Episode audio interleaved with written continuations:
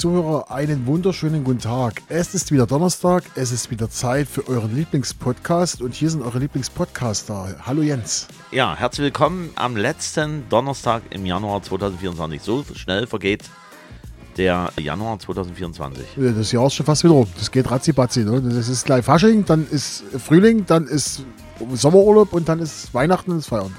Genau, und so war das auch schon in dem Jahr, wo wir diese Folge hineinstarten. Nur es war nicht Januar, sondern was war für ein Monat? Jetzt bringst du, ich will das anderes Thema anfangen, Ach, aber okay. Thema. Wir sind im Mai 63. Am 4. Mai 1963 ist die heutige Folge, Folge 84, wenn ich mich dunkel erinnere. Genau, Folge 84. Dass wir das mal abgeklärt haben, weil die aufmerksamen Zuhörer haben es ja mitbekommen haben. Wir hatten einen kleinen Datums Fauxpo, Fauxpo, Fauxpas. Fauxpas. Gut, Jens, da wir heute, was wir sonst nicht machen, recht aktuell, tagesaktuell aufnehmen, also wir sind jetzt sozusagen relativ nah, Warum verrätst du sowas? weil ich das muss jetzt verraten, Ja. müssen über ein Thema reden, was die Musik, was äh, in die Musikgeschichte reingehört. Frank Farian, Jens, erzähl mal. Ja, Frank Farian, einer der größten oder der größte Produzent Deutschlands, muss man sagen, geistert ja durch die Medien, über 800 Millionen Platten, Tonträger hat er verkauft und Bonnie M. und Milli Vanilli und, No noch Mercy. diese, und dann noch diesen anderen äh, Carapiccio und was so alles. Also viele Projekte so noch nebenbei ist leider von uns gegangen. Genau, Frank Farian hat auch, ich weiß nicht, ob es sein musste, aber er hat typischerweise oder komischerweise zeitlich gepack, gepasst aktuell mit dem Film Milli Vanilli, wo er auch von Schweighöfer dargestellt wird, im Kino läuft. ne? Ja, genau. Und den habe ich an sich schon gesehen. Den hast du Ich gesehen? könnte ich könnte jetzt spoilern, weil wir hatten eigentlich vor, oder du hattest vor, gemeinsam dorthin zu gehen, aber ich weiß nicht, ob du den schon gesehen hast. Ich wollte mit dir hingehen, aber dem Tag, wo du, wo ich gehen wollte, hattest du keine Zeit und wo du gegangen hast, hatte ich keine Zeit. Egal, aber hast du den nur geschaut? Oder Nein, habe ich noch nicht. Nein, nein, nein. Na, dann möchte ich auch nichts verraten. Für die Story insgesamt gesehen ist das schon nicht schlecht, was dort dargeboten wird. Man, wenn man die Zeit miterlebt hat, kriegt man dann immer so einen kleinen Flashback und sagt, ja, stimmt, das war ja damals so. Und ich kann da nichts Schlechtes über den Film sagen. Genau. So, über Frank Farian werden wir garantiert noch irgendwann mal in der Musikgeschichte ausführlicher sprechen, denke ich mal. Es kommen noch ein paar Jahre, wo Bonnie M. ganz aktuell war, da werden wir drüber reden. Wird vielleicht mal ein Jahr kommen, wo Milli Vanilli dann aktiv war. Oder eine Zeit, ein Chartzeitraum. Deshalb sprechen wir dann drüber, wenn es soweit ist. Heute sprechen wir, wie gesagt, über Ja, das Jahr. be bevor wir über das Jahr sprechen, kleine Randnotiz. Ich habe ja die Chance genutzt, am Jahresanfang mir ein bisschen Sonne aufs Haupt scheinen zu lassen. Ja, Und da saß neben mir auch eine große Größe des deutschen Produzentenensembles. Habe ich für einen Moment dann erst später mitbekommen und habe dann einmal so gefragt, hier kurze, kurze Frage, sind Sie vielleicht Christina Bach? hast du neben Christina Bach gesessen? Ja, Du bist ja krass. neben Christina Bach, für alle, die es nicht wissen sollten, Produzentin von Atemlos. Produzentin und, die hat den Song, glaube ich, auch geschrieben. Ja, ja, genau. Genau, genau. Genau. Und da kamen wir dann irgendwann, also ich meine, man muss ja ein bisschen auch mal, man muss ja immer ein bisschen aufpassen, wenn man sozusagen neben jemand Prominenten sitzt. Der eine reagiert so, der andere reagiert so. Und dann nehme ich mich natürlich eher zurück, anstatt die ganze Zeit dort Löcher, Fragen, irgendwas dort hier reinzutröten, weil diejenige oder derjenige ist ja auch als Privatperson da und äh, persönlich möchte man das ja auch nicht, wenn man ständig dort mit irgendwelchen Sachen zugetrötet wirst. Genau. Aber auf alle Fälle hatte ich das Thema so am Rande auch Frank Farian mit Christina Bach. Okay. Und da habe ich doch mal so gefragt, was hat denn Frank Farian die letzten Jahre denn noch so gemacht? Weil man hat ja nicht mehr so viel gehört von Frank Farian. Da hat er auch nicht mehr hier gelebt, der hat in Ja, Miami, ja Florida genau gelebt. so. Und er hat sich halt seine Zeit vertrieben mit Immobiliengeschäften.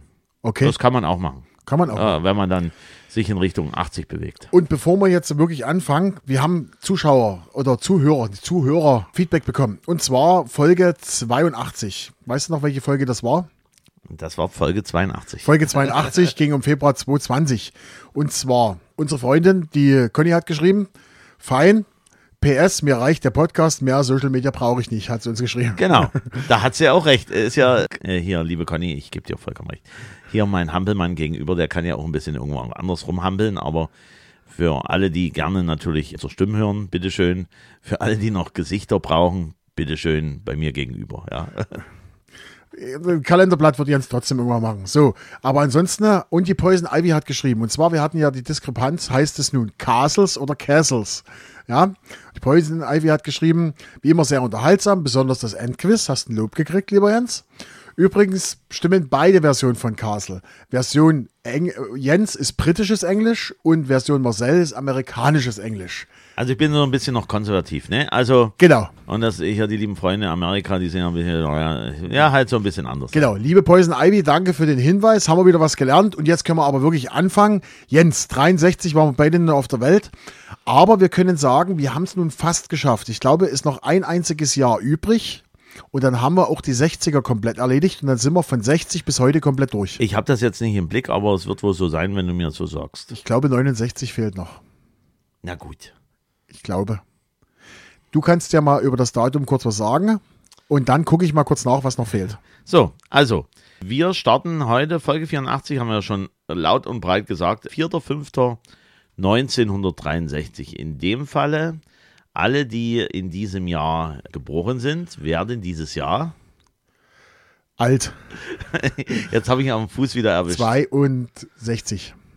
Sicher, wer 63 geboren ist, wird dieses Jahr 62? Ah nee, 63, ja, 61. 61, genau. Aber hey, ich bin jetzt ausgegangen, weil uns fehlt noch das Jahr 62. Dann haben wir die 60er So, erledigt. so, und da schließt sich wieder der Kreis. Auch die Christina Bach wird dieses Jahr im April 61.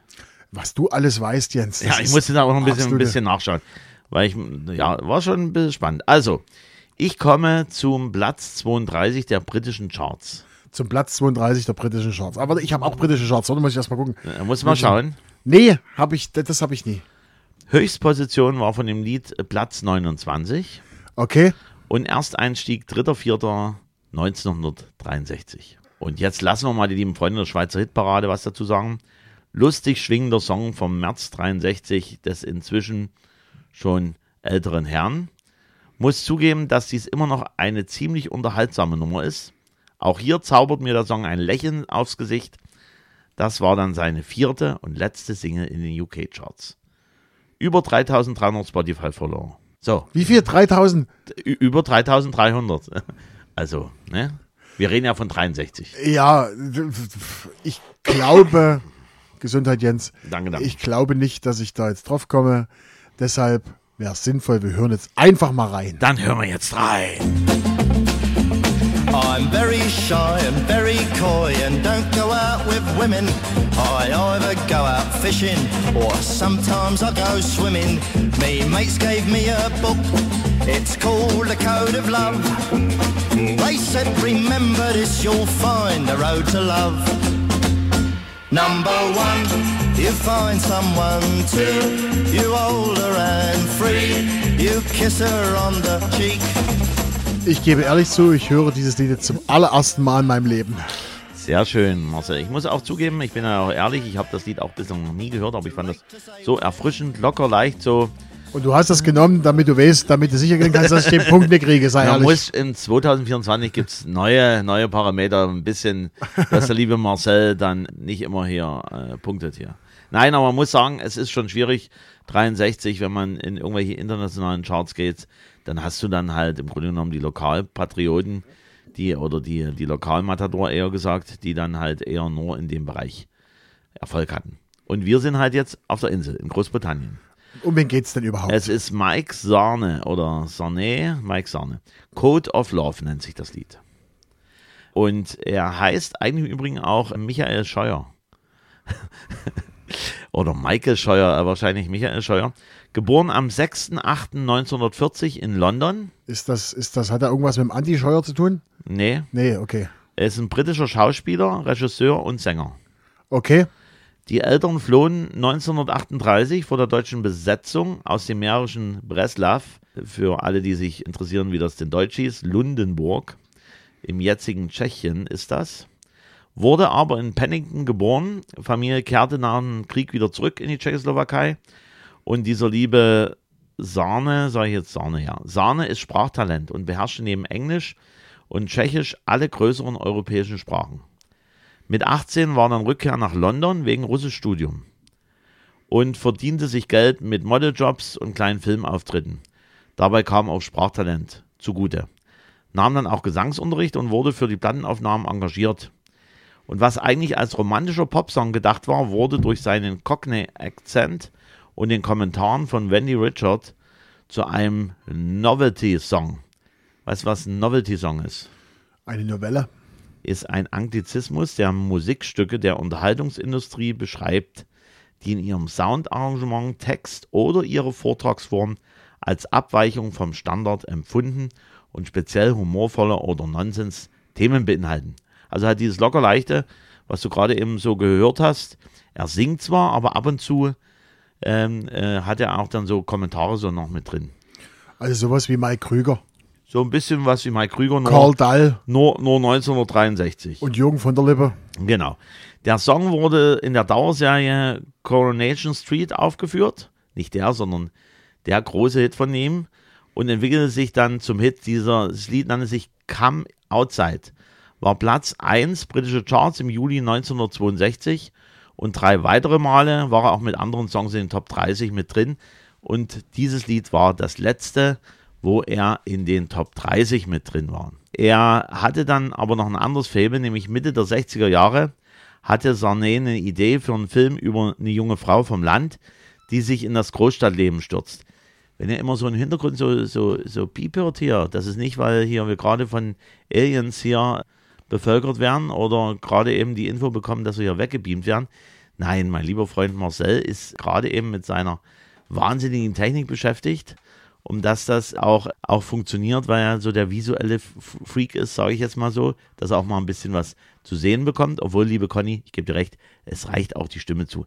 Ich weiß nicht, was er jetzt gerade eben macht. Er tut seine 100.000 Dollar Kabel gerade eben durchforsten, ob er noch irgendwo was findet, was gerade eben passt. Ne? Bei den vielen Steckverbindungen in den vielen Jahren hat sich viel angesammelt. Später sagt man dann, okay, rein in die Tonne und weg damit und alles gut. Und nun steckt er gerade eben dieses wunderschöne Kabel in ein High-End-Aufnahmegerät. In dem Fall würde ich mal meinen, er hat jetzt eine Powerbank aktiviert, um dass dieses Gerät auch ein bisschen Strom bekommt. Ich weiß jetzt nicht, ob er die Sachen, die ich jetzt gerade eben erzähle, rausschneidet, aber man weiß es nicht. Auf alle Fälle, jetzt kriegt er das hin, jetzt hat er die Verbindung, jetzt leuchtet es auch ein klein wenig rot. An sich, rot im Kopf ist er noch nicht, aber doch ein bisschen im Stress. Und jetzt hat er gleich wieder die Kopfhörer auf und ich glaube, jetzt kann er mir vielleicht wieder zuhören. Vielleicht entspannt dann noch ein bisschen gucken, ob er denn seine, äh, sein Multimedia-Gerät hier noch hier in Gang bekommt. Ne? Gute Medienqualität. Also Nein, ihr nein, wisst, nein, nein. Bescheid. Also Medienqualität, also jetzt ist wo Ja, Feierabend. jetzt wir feiern. So, jetzt muss er natürlich noch entsperren. Er hat einen extra speziellen Code, damit seine Kinder nicht hier die falschen Seiten sehen auf seinem Telefon. Soll ich was sagen? Mein Sohn hat nicht lange gebraucht, er den Code rausgekriegt hat von meinem Handy. Also das geht relativ schnell. Das muss wahrscheinlich dann doch in der Familie liegen. So, also wir haben das jetzt ein klein wenig überbrückt. Inwieweit ihr das dann hören könnt, sehen könnt, weiß ich jetzt nicht. Das müssen wir. Ja, wir nehmen bei ein paar Schnipsel auf, die wir dann so zum Beispiel für unsere Story oder sowas nehmen. Ne? Also es wird jetzt, nicht, dass ihr denkt, also es gibt, wird von dieser Folge kein YouTube-Video geben. Ne? Bloß so als Info. ja, YouTube-Video. So, jetzt bist du wieder aufnahmefähig. ja? Ich bin immer. Also, Jens. liebe Kinder, gebt fein Acht. Der Onkel hat weitere Infos mitgebracht. Also, also, Mitte der 60er hatte ich gesagt, war Sarné Idee für einen Film über eine junge Frau vom Land, die sich in das Großstadtleben stürzt.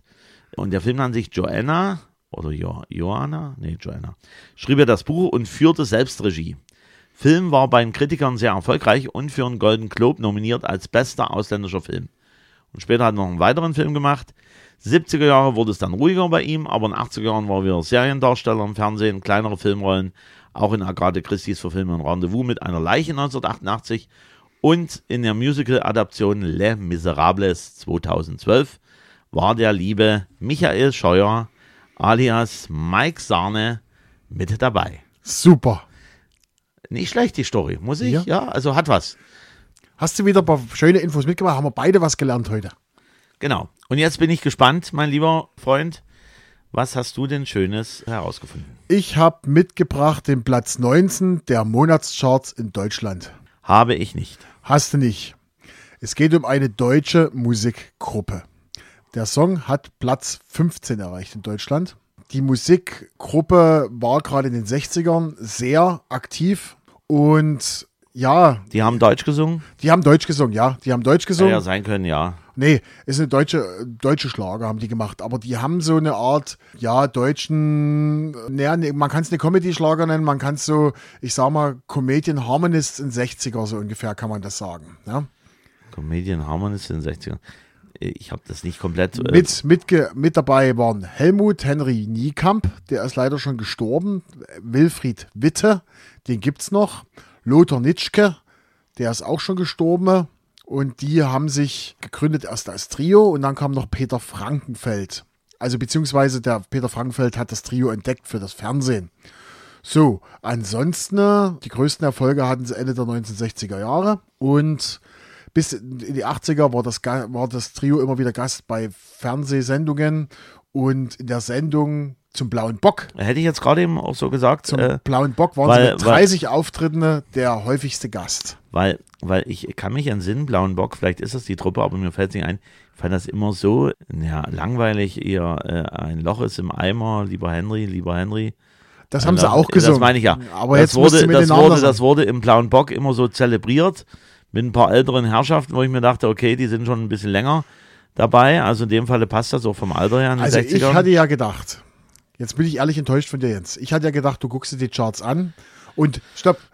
Und, und kommst direkt drauf, dass ich den Song nehme, weil der Song ist für mich prädestiniert. Ja, gut. Wir hören jetzt einfach rein. Wir hören jetzt rein. Der Schatz im Silber.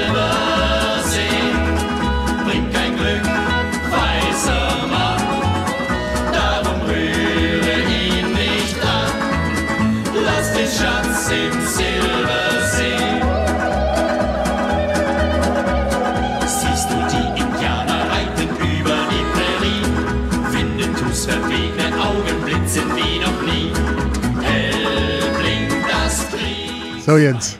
also ich muss ehrlich gestehen, ich habe das Lied noch nie gehört.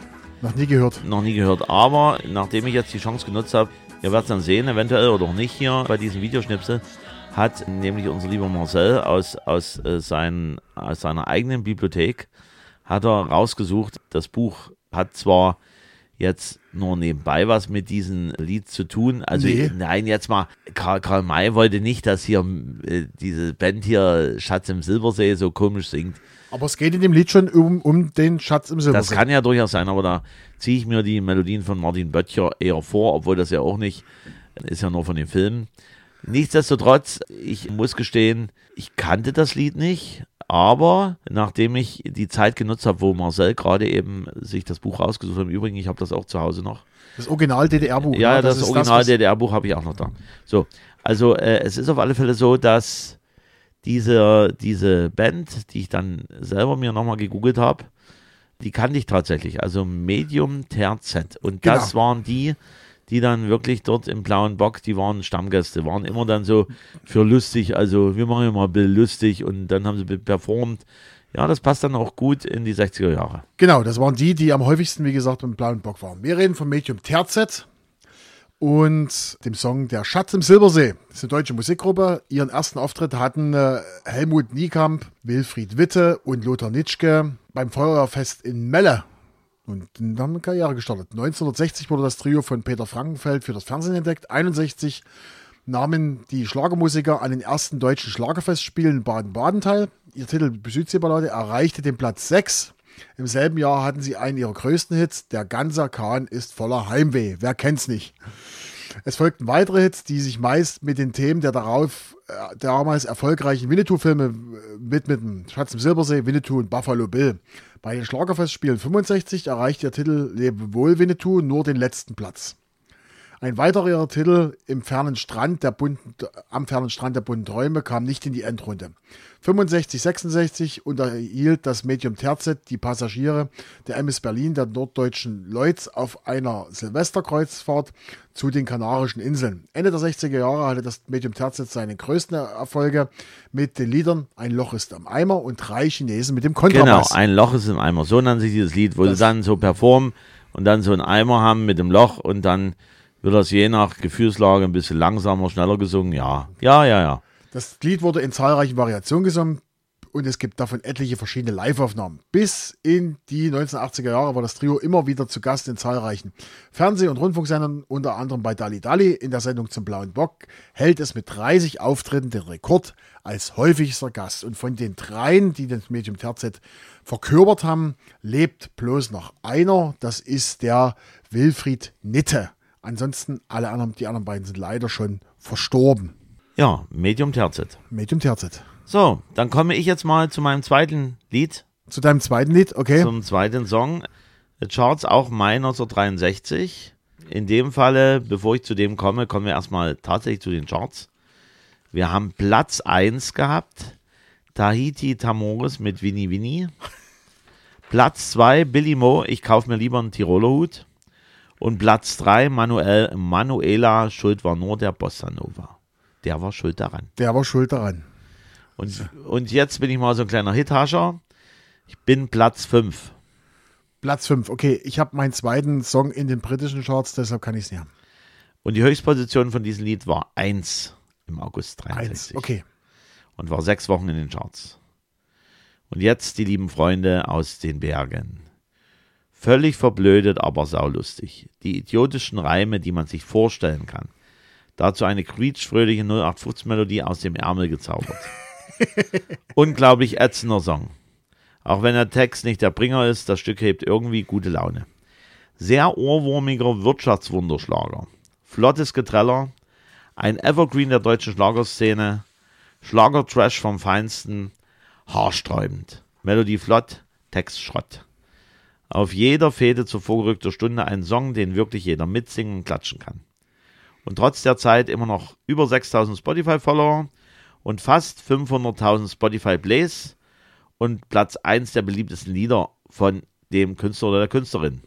Gecovert von Mary Rose, Captain Hook und die singen Saxophone und DJ Düse. Im Übrigen, der ist jetzt 50 geworden, DJ Düse. Echt. Ja, ja. Schöne Grüße, wenn das irgendwo zugetragen wird. 5.0 und ich war mit dabei bei der Party.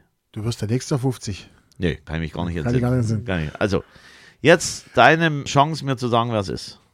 Also wir reden von deutschen Schlager, ja. Genau. Richtig, richtig. Ich überlege jetzt gerade, wenn ich die Charts vor Augen habe, ich bin ja durchgegangen, da war wirklich viel, viel Zeugs mit drinne. Und du hast gesagt Platz 5. Ja, Ich tippe jetzt mal ins Blaue rein. Ich weiß, der heißt, der Song heißt 7000 Rinder. Oder 17.000 Rinder, oder wie heißt der? Sieben- 7000 Rinder. 7000 Rinder. Ne? Und der, der Interpret ist Peter, Peter, Peter, Peter Hinnen. Peter Hinnen ist richtig. Ach, da hat er da ist Grinsebacke dabei. Wir hören mal rein. Wir hören mal rein. 7000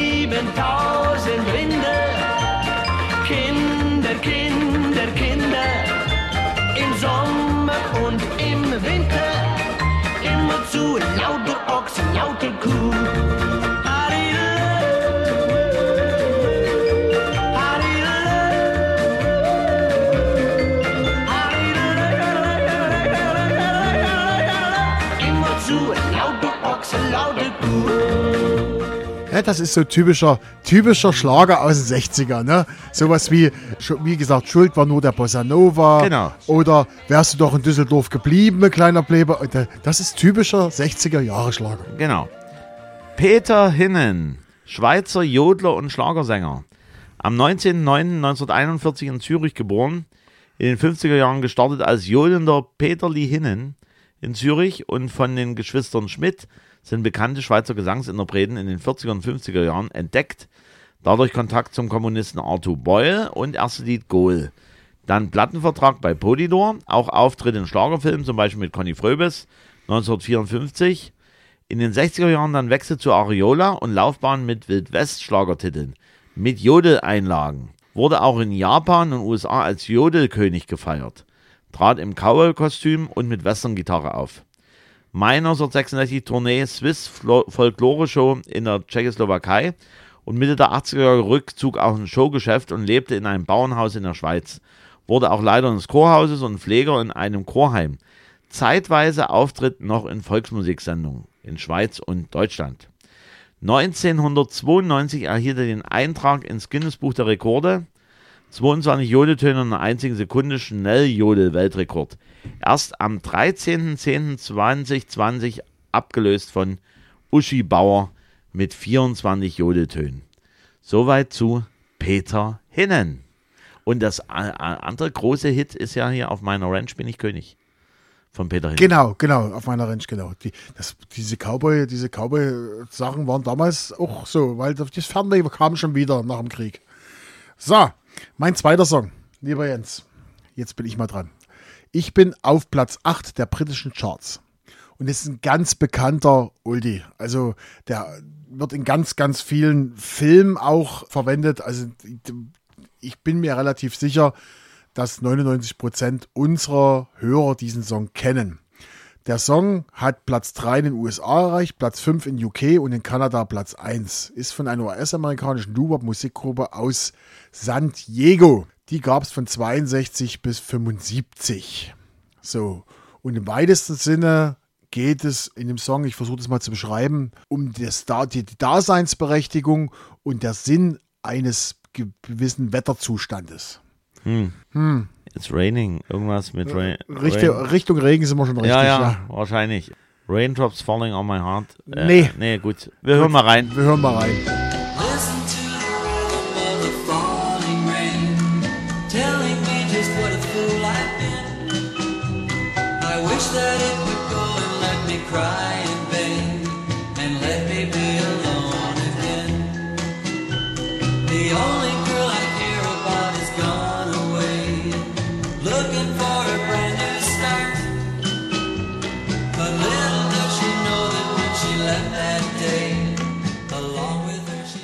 Ja, also ich kenne das Lied. Ich habe es tatsächlich auch. Ich fand das auch damals, also so ein zeitloser Oldie, wirklich, der, den kriegst du nicht totgespielt oder den hört man immer sich gerne an. Ich war erst auf einem anderen aus für einen Moment, aber der klingt anders. Das ist It With A Kiss. Der nannte sich doch The Rain. Oder Rain? Rain? Rhythm of the, of the Rain. Ah, Ridden of the Rain. Rhythm of the Rain und wir hat, hörten die Cascades. Cascades. Genau. Die Cascades.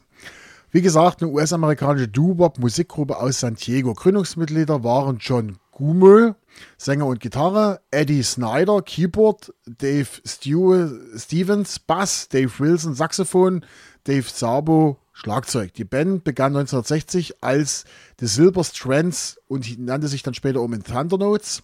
Die herausgebrachte Platte hatte keinen Erfolg. Sie gingen 62 zu Violent Records, das ist ein Tochterunternehmen von Warner Brothers, und traten nun unter dem Namen The Cascades auf. Die erste Platte, Platte fand nur regional Beachtung. Zweite Platte wurde unter der Leitung, das war interessant, von Phil Spector produziert und war dann Rhythm of the Fallen Rain und ein großer internationaler und nationaler Erfolg. Der größte Erfolg übrigens der Band. 63 ging sie dann zu RCA, vier Singles bis 64, aber nur eine Single schaffte einen kleinen Erfolg. Es folgten weitere Wechsel der Plattenfirmen ohne zählbaren Erfolg. Wegen der geringen Verkaufserfolge wurden sie dann eine Liveband, die international viel unterwegs war. Nach einigen Umbesetzungen war 74, äh, 75 dann Schluss mit der Band. Also die haben dann keine Charterfolge gemacht und sind dann halt als Liveband rumgetängelt mit ihren alten Hits, die sozusagen jeder kannte, die Cascades. So, da war ich gar nicht mal so schlecht. Ich habe noch mal kurz die Zeit genutzt und mal kurz geschaut. Ridden of the Rain war eine Coverversion Jason Donovan gesungen. Dann später natürlich. Dann später, genau. Dann später. Deswegen hatte ich das jetzt so, ja, in dem, im Blickpunkt, dass ich die Coverversion auch kannte. Gut, Deswegen Jens. war ich auf Seed of the, with the Kiss gekommen. Aber ist egal, total egal. Wir wollen also mal hören, was war denn los zu dem Zeitpunkt. Zu dem Zeitpunkt, 2. Mai, der deutsche Raketenkonstrukteur Bernhard Seliger startete im Wattengebiet um Cuxhaven erstmals eine Höhenrakete, die eine Gipfelhöhe von 100 Kilometern erreichte. Diese Rakete, Rakete ging nicht in serienmäßige Produktion. Diese Höhenforschungsrakete war die einzige, die im Nachkriegsdeutschland entwickelt worden war und die bis an den Rand des Weltraums gelangen konnte. 10. Mai, und da war ich überrascht, Westberlin 63. Zum ersten Mal war in Westberlin Joghurt in einer Packung verkauft worden. Der schalenähnliche Becher bestand aus Kunststoff. Nach dem Verzehr konnte der Verbraucher diesen Becher wegwerfen. Am 10. Mai 63. 12. Mai 63 mit großer Mehrheit hatte der, hatte der schwedische Reichstag beschlossen, ab dem Frühjahr 67 den Rechtsverkehr auf den Straßen einzuführen, wie er in Kontinentaleuropa üblich war. Die Schweden. Alter Schwede. Hm. Alter Schwede, genau. Alter Schwede. Mensch, du hast, du haltst aber. Alter Schwede. So, jetzt alter Schwede. Jetzt kommen wir wirklich zu der Sache, die äh, auch die Sache jetzt verdient, nämlich das Endquiz. Also, lieber Marcel, was passt ins Jahr 1963? Faisal Vega 2, W 113 oder NSU Row 80? Alter. Da habe ich Das lange sind- da, war ich total das- begeistert, dass ich sowas gefunden habe. Das sind also, bestimmt irgendwelche äh, Typenbezeichnungen von. Sind, äh, sagst du mir mal im Großen und Ganzen, sind das Auto, Typenbezeichnungen für Autos oder für irgendwelche, irgendwelche Viren oder was ist denn das? das sind Autobezeichnungen. Du bist Autobezeichnungen. schon auf einem guten Weg. Okay, also ich dann- wiederhole nochmal. Ja, Phaser Vega 2, W113 oder NSU Row 80 oder NSU Row 80. ich nehme das erste. Das erste. So. Und das erste ist gebaut worden von der französischen Autoschmiede und gehört zum Jet-Set-Leben dazu. Prominente wie Pablo Picasso, Ringo Starr, Tony Curtis fuhren so ein Auto. Kam 1961 auf den Markt. Okay, schade. V8-Motor mit maximal 390 PS. Von 1961 bis 64 gebaut, luxuriöse GT-Sportwagen. 184 Mal gebaut. Ja, Ja. Und jetzt kommen wir zum W113. Ist ein zweisitziges Faltdach-Cabriolet von Mercedes-Benz. Im März 1963 im Genfer Autosalon vorgestellt. Spitzname war auch Pagode. Hergestellt bis 1971. 110 bis 125 kW. Und wurde insgesamt 48.912 Mal gebaut. Auch ein Sportwagen. also war B sozusagen richtig. Genau. Okay. Im Übrigen, wenn ihr Lust habt, wir Bock haben, dann tun wir auch die Links unten hier für die entsprechenden Fahrzeuge, da könnt ihr euch das mal angucken. Also die sehen alle drei sehr, sehr schick, also so, ja, egal. Also und so, und NSU Row 80, Sommer 1967 von den NSU Motorenwerken AG produziert bis 1977. Eins der wenigen Serienfahrzeuge mit Wankelmotor. Leistung 115 PS und wurde 37.406 Mal verkauft. Da haben wir heute was über Autos gelernt. Ja, was so alles im Jahr 63 war. Also jedenfalls mal so ein kurzer Einschnitt. So, und damit haben wir jetzt heute auch wieder was komplettiert. Und zwar von 63 bis 2023 haben wir jedes Jahr mindestens einmal behandelt. Jetzt bleibt noch 62 übrig, dann haben wir die 60er durch und von den 50ern da haben wir noch einiges offen. Aber da haben Da freut sich ja Conny besonders Da- da drauf. Conny, Conny. ach, Conny, für dich machen wir mal drei Wochen in Folge nur 50er Jahre. Viele Grüße. viele Grüße auch. So, Jens, damit haben wir es eigentlich geschafft. Und Patsching steht vor der Tür. ja, ist mir egal. So, wir hören uns wieder zur Folge 85. Wir gehen schon wieder straff auf die 90 durch. Das ist, das ist, das, Das ist geht rucki zucki. krass. Und dort gehen wir ein besonderes Datum. Also wir haben uns jetzt, äh, also ich habe gedacht, wir nehmen mal einen Tag, der wirklich in die Geschichte einging. Wir reden über den, Wir reden über einen geschichtsträchtigen Tag und Genau. deswegen hört einfach rein, wenn es wieder heißt Musikpodcast-Zeit. in diesem Sinne vielen Dank für die Aufmerksamkeit. Auf Wiederhören.